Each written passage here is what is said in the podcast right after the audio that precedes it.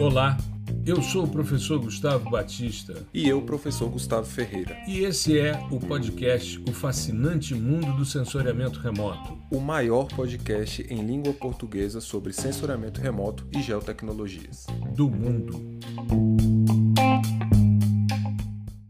Olá, nós estamos começando mais um episódio do podcast O Fascinante Mundo do Sensoriamento Remoto.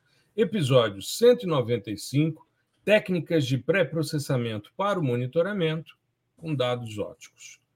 Tudo bem, Gustavão? Como é que você está? Fala aí, professor. Tudo certo, né? Vamos dando continuidade à nossa série aqui, agora tratando de um aspecto mais prático, né? Que é uhum. pegar um, um, não um fluxo em si de pré-processamento, mas falar sobre algumas técnicas né, de pré-processamento para a gente conseguir chegar no, no, do outro lado, né? A gente uhum. geralmente tem o, o, dado em si e transforma isso numa informação, por exemplo, um alerta de degradação. Né? Mas para a gente chegar do ponto A até o ponto B, a gente tem que passar por alguns procedimentos e a gente vai elencar alguns aqui para falar. Perfeito, perfeito. E lembrando que nós estamos antecipando as gravações, porque o professor Gustavo vai se casar aí. Aliás, quando esse episódio for ao ar, ele já estará casado e já em lua de mel. Então Eita. a gente está antecipando e gravando aí logo três episódios, um atrás do outro, para a gente poder né, fazer igual quando eu tirei férias, Gustavo, antes da pandemia, eu também passei três semanas no Rio. É. Nessa época eu estava sozinho no podcast, então é, e eu não tinha como gravar, porque eu estava é, num lugar em que não tinha internet, enfim, só do celular. Eu falei, quer saber? vou deixar os episódios gravados, gravei um atrás do outro, editei bonitinho, deixei gravado, porque a nossa audiência não pode ficar órfã dos Exatamente. nossos episódios, não é não? Exatamente. Então, enquanto provavelmente eu já devo estar na lua de mel aí, curtindo um pouquinho, vocês estão ouvindo aqui um pouquinho sobre pré-processamento. Exato. O professor Gustavo estará em Cancún.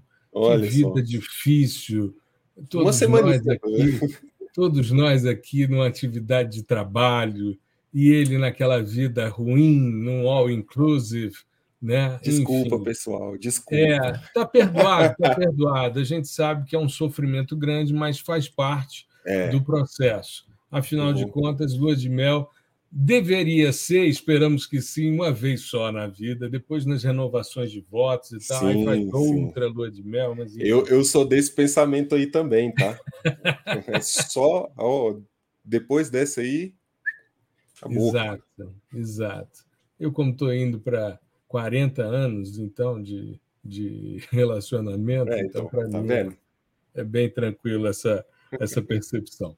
Bom, nós vamos falar de técnicas de pré-processamento e a ideia é a gente entender o seguinte: quando a gente começou o PDI-SL em 2019, antes da pandemia, que agora a gente tem, né, antes e depois. É, aliás, eu tenho um colega, eu tenho um colega que trabalhou comigo é, uma disciplina de fundamentos de desenvolvimento sustentável em que já se fala sobre pandemiceno, uma época Caraca. é Exato, tem alguns, alguns autores estão utilizando esse termo pandemiceno como sendo um período de pandemias, porque pelo visto não será só uma. Esperamos que sim, mas as uhum. previsões uhum. são bastante negativas, né? principalmente se mantivermos as relações de degradação ambiental, tema desse curso que a gente está é. fazendo aqui no nosso é, podcast. Mas vamos lá. É, quando a gente começou o PDI-ACL em 2019, as técnicas de pré-processamento eram todas implementadas sobre os dados.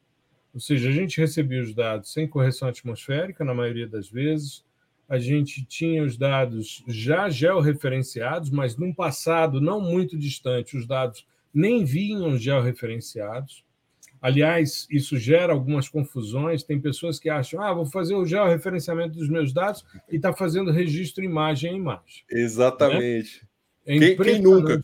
Quem nunca Hã? cometeu esse erro? Quem nunca cometeu esse erro, atira a é, primeira é, quem, pedra. Quem nunca cometeu esse erro porque não estudou técnicas de correção geométrica, né, meu querido? Porque quando se estuda isso, você entende que já o referenciamento é você atribuir à matriz coordenadas, sejam elas Sim, geográficas, exatamente. sejam elas planas, Isso por quê? Porque antigamente os dados vinham com coordenadas cartesianas. O canto superior esquerdo da imagem era coordenada 1 e 1. Era linha 1, coluna 1, e dali desenvolvia-se tudo. Não tinha coordenada geográfica em Pessoal, pessoal do PDI Pai tá craque nesse sistema aí mais cartesiano, que é o sistema de posicionamento da matriz, dos elementos né, da matriz. Só Sim. que ao invés de ser 1 e 1, é 0 e 0, né? Que começa. Mas uhum. é, é, justamente é, essa questão. Mas é engraçado porque é, aqui eu não estou criticando ninguém especificamente, uhum. mas uhum. quando a gente aprende lá na graduação, é dado o, o registro e o pessoal fala que é georreferenciamento entendeu? E aí Não dá... quando o professor chama-se professor Gustavo Batista. Exatamente. E aí, aí, na graduação, na graduação, aí... os alunos veem a parte de retificação, vem a parte de geoprocessamento, de georreferenciamento e registro imagem imagem. Exatamente. Que é o que se faz hoje. Exatamente. Hoje Exatamente. o que se faz é registro imagem imagem. E né? aí, não, tanto que quando eu, é, quando eu fiz a, a matéria de censuramento remoto, é, essa aula específica não foi nenhum professor que deu, né? Então foi uhum. um orientando. E aí ele falou: ah, vou ensinar vocês a. Ela, ela foi bem. É, e ela foi bem prática a aula, tá? Não, não mostrou nada do que, que é. E, beleza, vou georreferenciar. Então, isso para mim é georreferenciamento. Só que depois que você vai estudando, por exemplo, quando você vai pegar os artigos é, de fora, o pessoal todo falando de registro, registro, registro, né? Image to image e tal. O que, que é isso, cara? Por que, que tem um e tem o outro, né? Aí, aí você, né, infelizmente, vai ter que ir por conta e tal. Mas é muito complicado que a gente não tem essa uniformização de, de de conceitos, né? Então, às vezes, a pessoa, assim, não é nem por mal, né? Ela não tá fazendo por mal. Às vezes é porque ela também é não aprendeu é da por maneira ignorância, não é por mal, é por é. ignorância. Ela não aprendeu da maneira certa, e aí ela vai não, replicando Você está defendendo o indefensável, mas tudo bem, tudo bem. Você é amigo da pessoa, tá tudo certo. Não, não sou não, pior que eu não sou não. Pior que eu sou. Não, não. É, assim, não sei, é conhecido só, né? Pois é, mas aí ficou com mas tá pena, tá o sujeito está lá fazendo um esforço e tal, tudo bem, mas está errado. Então... É. No fim das contas é isso, a gente rebola, rebola e pô, tá errado, mano. Exato, não tem muito para onde correr. Então é o seguinte: georreferenciamento é quando você vai atribuir coordenadas a uma matriz que não tem. Tá? Aí você faz o georreferenciamento né, de, de um dado, você referencia um sistema geográfico. Sim. Tá? É, se já tem um sistema e você está mudando, aí é mudança de projeção. Aí é outro procedimento. E o registro imagem a imagem é porque nem sempre uma cena foi registrada, foi georreferenciada, melhor dizendo, e ela casa exatamente com a outra. Ou seja, aquele pixel é coincidente com o outro. Aí você faz o registro imagem-imagem ou registro imagem-mapa a partir de um, um, conjunto de coordenadas conhecidas, você, a partir de pontos de controle no campo, os, os Ground Control Points, né, os GCPs, você faz isso daí. Mas até nisso, se você pegar um dado, por exemplo, Landsat, ele é muito bem georreferenciado. Os dados Tier 1, né, o T1, você tem o Tier 1, Tier 2 e o Real Time. São os três níveis. O primeiro tem um nível de acurácia muito grande, porque existem pontos de calibração geométrica para os dados do Landsat. Existem pontos de calibração geométrica para diversos sistemas sensores, Sim. tanto geométricos como radiométricos. Né? Então, é, essa parte de calibração é algo extremamente importante e é uma das coisas que eu mais gosto em sensoriamento, principalmente calibração radiométrica, seja de dados óticos, seja de dados SAR, tanto que a gente tem um módulo específico no sistema sensores sobre calibração. Né? São duas aulas só sobre calibração. Sim. Pois bem, é, então já falamos aí da questão geométrica. Tudo bem. É importante você fazer isso, principalmente porque se você for fazer uma detecção de mudanças, se você for fazer uma análise multitemporal, as coisas têm que ser coincidentes. Então você escolhe uma e faz todas as outras. E aí eu faço uma crítica a, ao Snap. Porque, infelizmente, o Snap tem uma, um hábito que eu acho horroroso de que essa imagem de referência inicial seja chamada de master e as outras de slave. Slave. É. Na verdade, todos os processos, todos os processos que têm que é essa dependência, que você precisa de utilizar duas imagens, uma como referência e, e, e outra como alvo, ele coloca dessa maneira. Na documentação, tá assim, você pega nos processamentos de radar, é desse jeito. Master Sim. slave. Eu é. acho é. isso de uma falta de elegância, eu acho isso politicamente incorreto. Ainda mais de onde isso... vem. Exato. Do continente que vem. Exato, é a Agência Espacial Europeia. Os grandes colonizadores africanos estão ali. Então, eu acho que eles deveriam fazer uma reflexão e não gerar isso. Você coloca referência e associados, enfim, referenciados, ou A e B, ou Zé e Maria. Cara, mas Master e Slave, em pleno século XXI, é algo extremamente é, é, sem sentido, é ofensivo. Eu, particularmente, fico profundamente irritado todas as vezes. Tanto que, quando sai o resultado e sai lá é, MST e SLV, eu retiro isso, eu edito todos os nomes, porque eu acho isso extremamente é, é, desnecessário. Enfim, fica a crítica aqui, eu acho que é importante a gente salientar isso. Não cabe mais, em pleno século XXI, você usar um termo master slave para um procedimento em que há uma dependência de um em relação ao outro. Use variável independente, variáveis dependentes, coisas do eu tipo. Coloco, eu, eu sempre coloco assim, reference e target.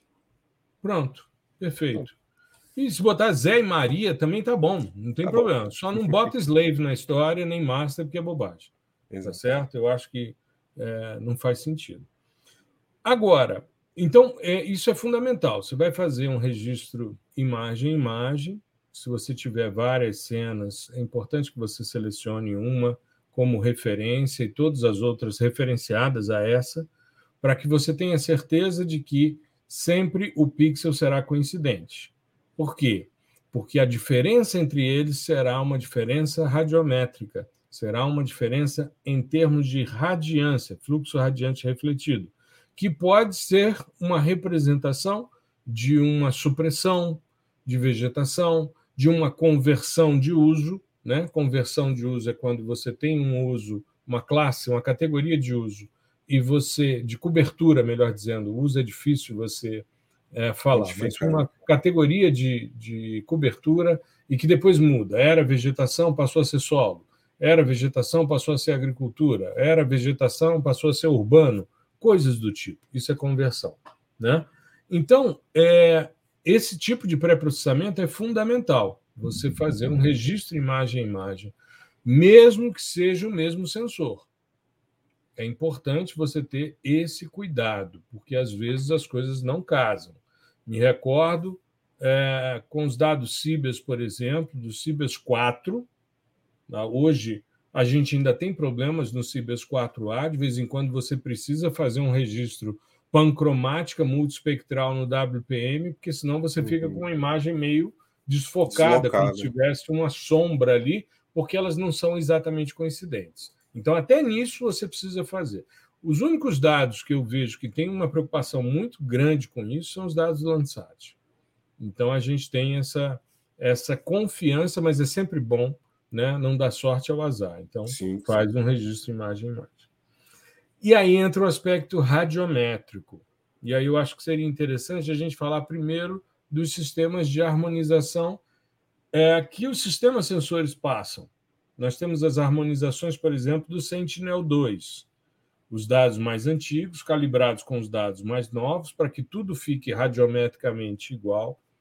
E existem as calibrações entre sistemas sensores.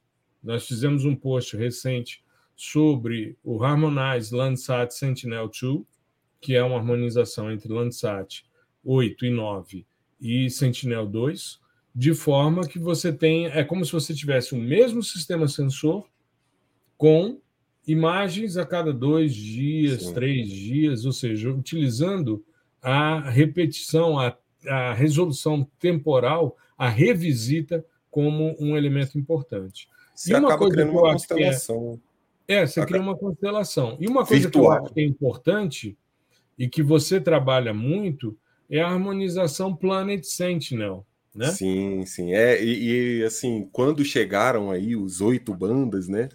Uhum. Porque primeiro anunciou-se os oito bandas, aí todo mundo pensou, pô, agora eu vou ter é, banda lá no infravermelho de ondas curtas e tal, uhum. vou pegar um monte de coisa, só que não é assim. Até porque eu não, eu não sei, isso aí é a nível de engenharia, se você colocar um, um, um detector na, na, na, faixa de ondas curtas, num tamanhozinho daquele, daria certo, da perspectiva de engenharia, tá? Eu Porque vou te dizer um negócio que, que é interessante de você pensar. Os detetores de infravermelho de ondas curtas necessitam de refrigeração do tipo cryocooler, iguais é. aos termais. Iguais termais. Então, assim, você tem os do NIR, tudo bem, porque você pode fazer a captação do NIR com uh, silício e antimoneto de índio. São detetores uhum. que trabalham, mas quase todos do infravermelho, e principalmente ondas curtas, que você já está caminhando para o infravermelho médio, que é uma faixa emitida, você precisa resfriar isso com é, um cryocooler, nitrogênio líquido, líquido, né, pelo menos. E num nanosatélite isso seria inviável. Exato. Então, né? assim, é então a gente tem que esbarra nessas questões de engenharia, mas o, o que é mais interessante é que essas oito bandas elas foram colocadas no vinir, né, no visível uhum. e no NIR, mas elas foram posicionadas ali é, de modo que há um, um, um, ajuste com o Sentinel 2. Então, e isso é, é interessantíssimo, porque, por exemplo, você. Tem duas bandas que não têm equivalência, que é o, o Green 1 Sim, e sim. o amarelo, né? É por, isso, é porque o Green 1 ficou do, do anterior, do quatro bandas. Então você tem dois Greens, né? Então se você e pegar. Ali você é... tem uma questão que é interessante, desculpa te interromper. Não, o, o, o, John Gammon, quando ele propôs o Photochemical Reflectance Index, ele usa dois comprimentos de onda do verde. Eu é que ajustei depois para os multispectrais azul e verde para fazer uhum. o cálculo do PRI. Não muda muita coisa, mas a gente vai testar. Mas o, o Super Dove tem as duas bandas que o John Gammon utiliza para a construção do, do PRI. Então, elas, elas se mantêm ali e é bem interessante, porque para os estudos de uso eficiente da luz e o amarelo, que também tem uma importância muito grande para os estudos de vegetação, são duas implementações Sim. importantes nos dados Super Dove. E a inserção do Red Edge também, né, para fazer esse casamento com o Sentinel 2. É, é importante uhum. também, por exemplo, para a gente calcular outros índices, né? Trabalhar com essa porção da, da borda do vermelho. E como aí, SFDVI, né? Como SFDVI, que todo mundo já sabe. Por este professor que a fala, né? Isso. E que tem uma eficiência fantástica, equivalente ao Enhanced Vegetation Index. Exatamente. Então, e, e você consegue é, fazer esse casamento sem precisar, vamos dizer assim, de rodar nenhum processamento em si. Né? Uhum. As, as, bandas já, já estão lá. É claro que aí você vai precisar de uma outra questão que provavelmente a gente vai falar, que é de reamostragem. Né? Exato. Isso é fundamental. Reamostragem. E aqui, é, para a gente manter os nossos 30 minutos dos, dos novos episódios do, funda, do fascinante mundo do sensoriamento remoto, e vem um, um novo formato aí em breve. Estou só Sim. dando um spoiler aí, não sei quando, mas se vai possível, chegar. em breve vai chegar, esse ano ainda. É... Quando a gente fala de reamostragem, é extremamente importante você entender que nem sempre você mudar para um pixel de mais alta resolução vai te trazer eficiência nesse processo. Exato. Normalmente, quando você pega os dados Sentinel, vamos pegar lá 60 metros, 20 metros, 10 metros. Qual é a lógica que todo mundo utiliza? Vamos trazer tudo para 10 metros. Tá. Aí você pega um pixel de 60 metros, por exemplo, do azul costal, banda 1, e traz para 10 metros. Sabe o que vai acontecer? Aquele pixel de 60 por 60 vai gerar 36 pixels com todos eles com o mesmo número digital do pixel original. Ou seja, você não está vendo em 10 metros, você está subdividindo a visualização de 60 Sim. metros. Se é... você pega um de 20 e joga para 10, você faz quatro pixels iguais. Então, a minha sugestão, eu já falei disso, aí tem gente que esperneia e fala que não, que não pode ser por aí e tal. É o seguinte: se você quer trabalhar com esses dados, faz o contrário. Pega, se você for trabalhar com bandas de 60 metros, leve tudo para 60 metros. Se não fosse por isso, o Harmonize Landsat Sentinel-2 seria de 10 metros. E quantos são? Qual, qual é a resolução espacial do Harmonize Landsat Sentinel-2? 30 metros. 30, 30. É, é, é engraçado, é porque assim, às vezes é, hum. você tem uma suavização, aliás, você tem um, um pseudo detalhamento espacial nas coisas. Né? Uhum. Eu, lembro, eu lembro que isso acontecia muito com o SRTM. Ah, SRTM, na época que só tinha 90 metros. Sim. Não estava liberado ainda. Não estava liberado, o pessoal, não, a gente consegue interpolar para fazer para 30 metros. Ah, beleza, o cara fazia é, esse mesmo procedimento, então você criava um monte de pixel dentro do pixel de 90 com o mesmo valor, só que com 30. E aí, quando você ia comparar um com o outro, criava-se essa ilusão de que um tinha mais detalhamento do que o outro. Uhum. Né? Mas é só a repetição daquele mesmo número. Então, se você for trabalhar com análise, é, no, voltando aqui para os sensores óticos, né, é, multispectrais, se você for trabalhar com informação espectral, vai dar no mesmo, chefe. A, a, a, a, uhum. única diferença é que você provavelmente vai estar com um dado que tem cinco, seis vezes o tamanho que ele deveria Exato. ter. Né? Exato. Então, e aí os caras falam, os caras falam, então vamos fazer fusão. Vamos fazer fusão. Beleza. Aí você aplica os índices espectrais, a resposta é do mundo espectral. Sim, Mesmo porque a fusão, fusão é no domínio espacial. Exato. É uma melhoria visual. Você não altera o domínio espectral. Então, é, quando eu falo no início da, desse episódio, que eu falo que as pessoas estavam cometendo erro, é porque as pessoas cometem os erros e muitas vezes não leem as coisas. A fusão surgiu. Nós fizemos já episódio aqui sobre isso, já fizemos eventos falando sobre isso. A fusão é um método que foi criado para integração de dados. Só que a técnica vai avançando e perde-se a origem do processo. Aí hoje é tudo pan sharpening, é tudo melhoria de resolução espacial, mas é visual. Então, nesse pré-processamento dos seus dados, você tem que entender o seguinte: quanto menos você processar, menos você vai alterar. Então, faça o que é necessário. Uma coisa, por exemplo, que ninguém está vendo hoje e que isso me aborrece profundamente quando eu vejo é, alunos meus falando sobre isso em sala de aula, é que, ah, estou aplicando aqui os dados e está dando errado. E eu digo, vem cá, você usou o fator de conversão que está nos metadados? Aí os caras descobrem que existe um manual do seu dado. Mas para que eu vou ler esse arquivo cheio de números? Porque ali estão todos os segredos necessários para você botar o seu equipamento para funcionar direitinho.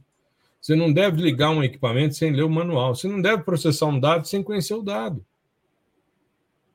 Sabe? É, é, é isso para mim é muito claro, Gustavo. Quando os caras viram para mim e ah, é, eu estou vendo aqui um dataset no Google Earth Engine e tal, e ele fala sobre tal coisa. Eu falei, já leu a documentação? Tem lá a descrição, mas tem a documentação. Leia a documentação. Sim. Ah, mas é trabalhoso. Claro que é trabalhoso. Mas você só cria expertise se você se apropria disso. Por exemplo, você pega um dado Planet, aí você solicita lá as oito bandas do Super Dove no formato já de correção atmosférica, ou seja, Surface Reflectance. Beleza. Harmonizado com os dados é, Sentinel-2, tudo bonitinho. Cada banda, para você ter o valor de Surface Reflectance ou de reflectância de superfície, você tem um fator de conversão. E é um diferente por banda. Se você quiser trabalhar com radiância, o fator é o mesmo para todas as bandas, é 0,01. Aí você multiplica todas as bandas por isso, você vai ter lá o que? A sua imagem em watts por metro quadrado, esfero radiano, micrômetro. Perfeito. Agora, se você quer reflectância de superfície, quiser percentual de reflectância, você tem para cada banda um fator de conversão. E está então, lá descrito. E que está descrito, é a última coisa do metadado. Sim, que é tá gigantesco, lá. inclusive. Tem inclusive, tudo que você quer saber. Inclusive, dito lá, se, para você converter os seus números de DN Exato. para Surface Reflectance, utilize um fator de conversão tal para banda 1, um fator de conversão tal para banda 2. Banda t... Eles são explícitos com isso. Isso Todos. tem um comentário. Se você pegar Landsat 2, coleção 2, nível 2, você precisa multiplicar por um fator e somar por um fator. Seja para reflectância de superfície, seja para temperatura de brilho ou temperatura Sim. de superfície. Então você precisa conhecer os metadados para que você possa trabalhar os seus dados com o que eles oferecem de melhor. Se não você comprou um iPhone 15 Pro Max, botou um chip pré-pago com 50 centavos de crédito. Você não consegue fazer uma ligação, não consegue acessar a internet. Ou seja, você tem uma Ferrari e botou dois reais de combustível. É. Né? Vai nem ligar. Não, não liga. Pois não é. liga. Então é isso, cara. Eu acho que a gente tem que ter noção do que, que a gente está fazendo. Pré-processamento hoje é muito simples. Ninguém corrige mais efeitos atmosféricos. Isso já vem pré-processado. Os modelos são robustos são de alta acurácia, perfeito, perfeito. Mas não adianta você pegar um dado e continuar com 16 bits. O cara não entende nem por que está usando um dado de 16 bits. Entendeu? Exato. E aí, cara, fica difícil. Fica difícil você manter uma, uma, um certo nível de alegria né, quando você vê esse tipo de coisa. E é muito básico, muito básico. É óbvio, é óbvio que eu não estou cobrando de quem está se aproximando essa questão. Não. Mas eu acho que quem já está atuando, isso é uma condição. Sim, e sim. isso mudou há muito pouco tempo, porque até o fim do ano passado, os níveis, a coleção 1 estava disponível do Landsat. A partir de 1 de janeiro desse ano, sai a coleção 1 do USGS e entra a coleção 2, tanto nível 1, radiância, né, níveis de cinza, como nível 2, é, correção, é, é, reflectância de superfície e temperatura de superfície, ou temperatura de brilho. Então, as pessoas precisam saber o que elas estão fazendo. É. Eu acho que é, para o pessoal que está chegando é criar já essa cultura de, de atenção, né? Baixou o dado ali, já dá uma olhada no metadado. Ver o que você precisa fazer, né? Precisa aplicar algum fator de escala, um ganho, um offset e tal. Uhum. Porque aí você já, já faz tudo já faz isso, já faz seu pré-processamento da maneira correta, né? Então é legal criar essa cultura já de você investigar, nem abre a imagem antes, cara, já vê o que, que tem no metadado ali. Uhum. Exato, exato. É por aí, é por aí. E aí o nível de sucesso é muito grande com esse tipo de dado. Sim. No próximo episódio, a gente vai tratar das técnicas de pré-processamento de dados SAR. Aí a complexidade é muito maior. A quantidade Exatamente. de etapas para pré-processar um dado até ele chegar no ponto legal para você utilizar é enorme. Mas isso fica para o próximo episódio. Tá legal? Um grande abraço a todos, uma boa semana, fiquem bem, se cuidem. Tudo de bom. Tchau, tchau. Abraço, pessoal. Tudo de bom para vocês. Até o próximo episódio.